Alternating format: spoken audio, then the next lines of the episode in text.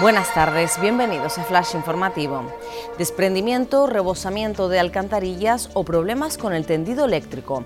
Las lluvias intensas afectan desde primera hora a Tenerife, siendo los municipios de Santa Cruz, La Laguna, La Orotava o el Puerto de la Cruz los más afectados. El gobierno regional amplía la situación de alerta por precipitaciones a la isla de El Hierro. Desvíos y cancelaciones en los aeropuertos de Tenerife. El episodio de lluvia fuertes y niebla que sufre el área metropolitana de la isla también afecta a los vuelos previstos para hoy. El aeropuerto de La Palma continúa este viernes inoperativo debido a la acumulación de ceniza del volcán en Cumbre Vieja. Tenerife se moviliza y sale a la calle el día contra la violencia machista.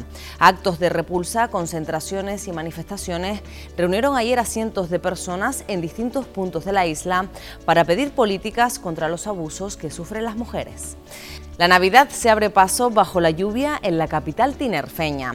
La Plaza del Príncipe fue el escenario en el que anoche se procedió al alumbrado del encendido navideño en un acto pasado por agua y protagonizado por la cantante Music. Más noticias en diariodeavisos.com.